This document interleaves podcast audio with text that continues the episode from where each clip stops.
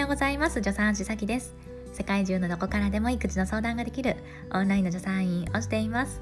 このラジオは今しかない子供との時間を楽しくいこうということでプレママさんから今育児を頑張っているママさんに向けた情報を発信しています。えー、今日はねおはようございますって始めてみました。今ね朝撮っているんですよ。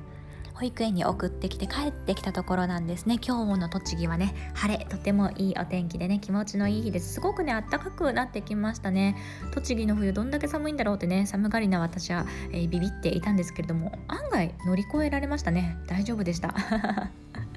ということでですね、えー、暖かくなってきたというとですねこのご質問が、え増えてくるんですね。ちょっと読んでいきましょう。いつも楽しみに聞いています。さきさんの明るさ言葉のチョイスが大好きで魅力的な人柄に憧れます。一度お会いしてみたいという私の密かな夢ですって。嬉しい。ありがとうございます。でも結構ねあの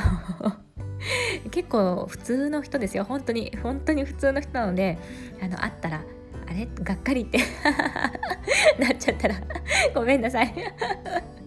で、えー、ご質問ね。質問です。子供の日焼け止めなのですがいつ頃から使っていましたか？太郎さんやニコちゃんは牧場など行く時いつも塗っていますか？私は8ヶ月の子供がいるのですが散歩に行く時など紫外線が気になります。でも日焼け止めは肌に良くないのかなと思ってまだ塗っていないのですが肌が焼けるのも気になるのでさきさんの考えを教えていただけたら嬉しいです。私も4月になったら引っ越しです。お互い頑張りましょうね。ってありがとうございます。引っ越しか引っ越しね。頑張りましょう。うち来週なんですけどねまだ荷造り全くしてないんですよ。頑張りましょうね。ということでですね。そうあったかくなってくるとこのね日焼け止めのご質問ね絶対絶対毎年受けるので、えー、今回はねこのお話をねしていきますね。でえ、じゃあまず日焼け止めはいつから使っていいのっていうことなんですけどもこれね日本の小児科学会とかね皮膚科学会はそんななんか出てないんですよ。でアメリカの皮膚科学会ではなどうなってるかっていうと生後6ヶ月以降は使用しても問題がないっていう風にされてるんですね。で、えー、じゃあ日本の小児科医さんはどう考えてるのかなってことでね私2人の、え、小児科医さんに聞いてみたんですけども1人は、まあ、アメリカのね皮膚科学会と同じ意見で、まあ、半年ならいいんじゃないみたいな感じでした。でもう1人の先生はですねまあ少なくとも生後半年を過ぎてからだけど個人的にはね、まあ、やっぱりあのもうちょっと後で1歳以降がいいんじゃないかなって。でまずは日焼け止めを塗る以外にもこう肌をねそもそも露出しないお洋服とかそういう日焼け止め以外のね工夫で、えー、されたらどうかなっていうふうに言っていましたなので、まあ、こんな感じでね、えー、お医者さんによっても、まあ、見解はちょっと違うかなっていうところですので、まあ、気になる方はね、えー、ご自分が信頼しているかかりつけのねお医者さんに聞いてみてもいいかなと思うし、まあ、アメリカのね皮膚科学会が生後6ヶ月っていうふうに言ってはいるのでまあまあ、6ヶ月ぐらいを目安にというのがねいいのではないかなというふうに思います。じゃ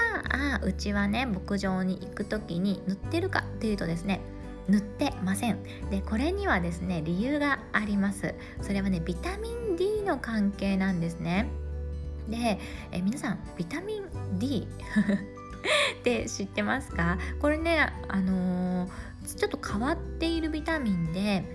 食べ物からね取ることもできるんですけどとね。でも食べ物だけでは十分な量をね取りにくいんですよ。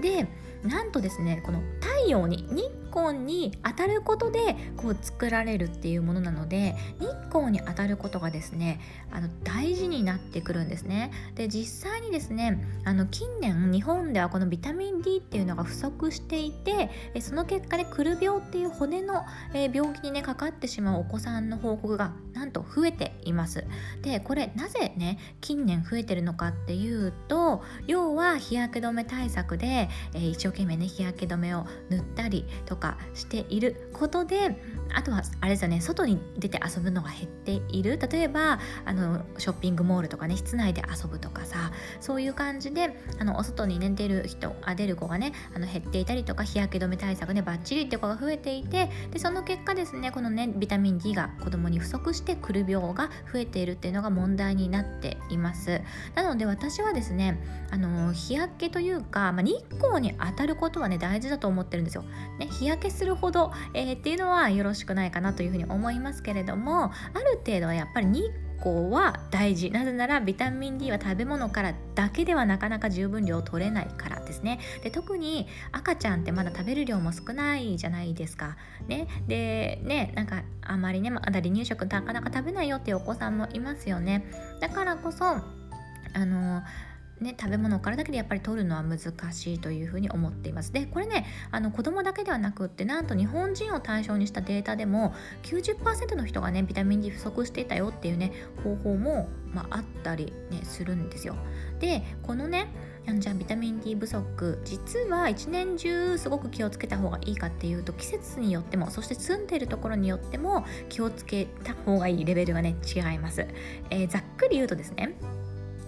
夏より冬の方があの太陽にねこう浴びた時にあの必要なビタミン D がね作られる時間があの違うんですよ。ね、例えばですけどもこういうデータがあって1日分のビタミン D ねあのを作るのにかかる時間はね同じ条件下で日光に当たった場合に7月の沖縄ね、だとたった3分でねあもう3分日光に当たっただけであなんか十分な量作られたよっていう風になるんだけどなんとね冬の12月の札幌だと76分。ね1時間以上も必要ってこんなに変わってくるんですね。つまり寒い地方に住んでいる方そして冬場っていうのは特にビタミン D が不足しやすいと、まあ、言えるっていうことなんですね。で、えー、私は今ね栃木に住んでいます。のでまあねね沖縄に比べたらまあ 寒い方ですよね。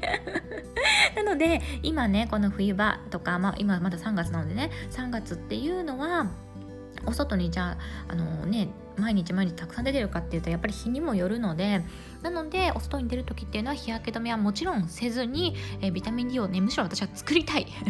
作りたいっていう風にね思っています。ですのでですねちょっと説明長くなりましたけど私はですねお散歩に行く時にはあの全然ね塗っていないよっていう状況になります。なのであのすごく紫外線ねなんか気にされる方本当に増えていらっしゃるんですけれどもあのー日焼けと日焼けだから夏にさすごく焼けちゃって肌が真っ赤っかなっちゃってっていう日焼けとあとは普段の外出時の要は日常生活で太陽に浴びて、えー、もちろんそういう日焼けはしないっていうようなね日光に当たることとはちょっと区別して考えたらいいのではないかというふうに思っています。で特にですねこれは子供だけではなくって母乳育児中のお母さんもそうなんですね。そうあのお母さんのビタミン D が少ないと母乳中のねあのビタミン D をが少なくあのなってしまうのであのお母さんもですねあの毎日毎日もうがっつり日焼け止めっていうのではなくって例えばお顔はね日焼け止めを塗ってもあの手とかねそういうところはあの塗らないよとかっていう風にするとねいいかなっていう風に思っています。で、えーと、お食事だけでビタミン D 取るのは難しい十分量ね取るのは難しいんですけれども、まあ、一応ねビタミン D を多くあの含む食べ物としては、まあ、お魚とかきのこなんですよ。そうあちなみにね日本人のこの魚の摂取量っていうのも年々減ってきてるので、まあ、そういった点でもねビタミン D なかなか取りにくくなってるかなっていうのもありますね。そう。だからまあお母さんはね、えー、お魚ときのこ例えばねあの鮭とか。ね鮭ならあの切り身ね3分の1ぐらいとか。サンマならね1匹の半分ぐらいで1日の必要量をあ必要量ねごめんかてた取ることができたりするんですね。できのことかもしいたけとかねあのエリンギしめじとかそういうのもねビタミン D ね、えー、あったりする。まあ、ただねしいたけの場合は、まあ、かなりあの必要量を取るのにはですね難しくって例えばあの生のしいたけだったら20個とか。しめじだと3パックとか。ちょっとねきのこだけで必要量は難しいんだけれどもでもね、まあ、ちょこちょこちょこちょこね取ってもらうとねいいかなと思うし、まあ、やっぱりねおすすめは魚ですよね。きのこにもあのよく含まれてるけどやっぱり一番魚かな。あのね効率よく取るのはね。でビタミン D はねその使用性のビタミンだから、まあ、多く食べればね貯めておくっていうのもできるのでまあねそんな感じでねとった取っていただくと。いいと。そして太陽もですね、えー、適度に当たっていきましょうってことですね。であの日焼けはねあの日焼けが気になる紫外線が気になるっていうことなんですけれどもについてもうちょっとお話しするとあのまあ紫外線に当たるそれでまあ皮膚がんのリスクとかそういうのを心配してらっしゃるって感じなんですかね。ねでもしねあのそういうことでしたら皮膚がんに関してはですねあの人種で差があって白人に多いんですよ。でその白人に比べるとですね黄色人種である私たち日本人っていうのはねあの皮膚がんっていうのはまあ少ないんですねなのでちょっとね日に当たるぐらいならあの過度に怖がって紫外線良くないとかっていうふうにあのなんなくてもいいのではないかと私私はですね考えています。まあ重ねてのお話になりますがやっぱりビタミン D っていう必要なものをね取っていく、えー、で実際に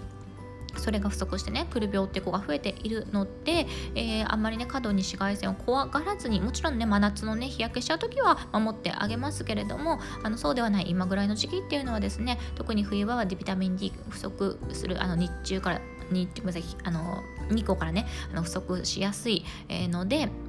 あのむしろ当たってあげるといいのではないかなというふうに思っています。なんか今回は話が だらだら長くなっちゃいましたね。ごめんなさいもう11分も喋ってる。ということでですねあのまとめになりますがあの、ね、紫外線はあのすごくね、え、すごく悪者悪者ばっかりっていうことではなくって日光にはですねこういう、え、日光に当たることの意味っていうものもありますので、えー、まあ季節とかあのお子さんの様子とかね肌の様子なんかとか、まあ、そういったものね全てふっきるひっくるめてあの季節によってね日焼け止めを使うか使わないかっていうのを選択してはいかがでしょうか。今回も聴いていただいてどうもありがとうございました。一緒に楽しくお母さんをやっていきましょう。助産師さきでした。またね。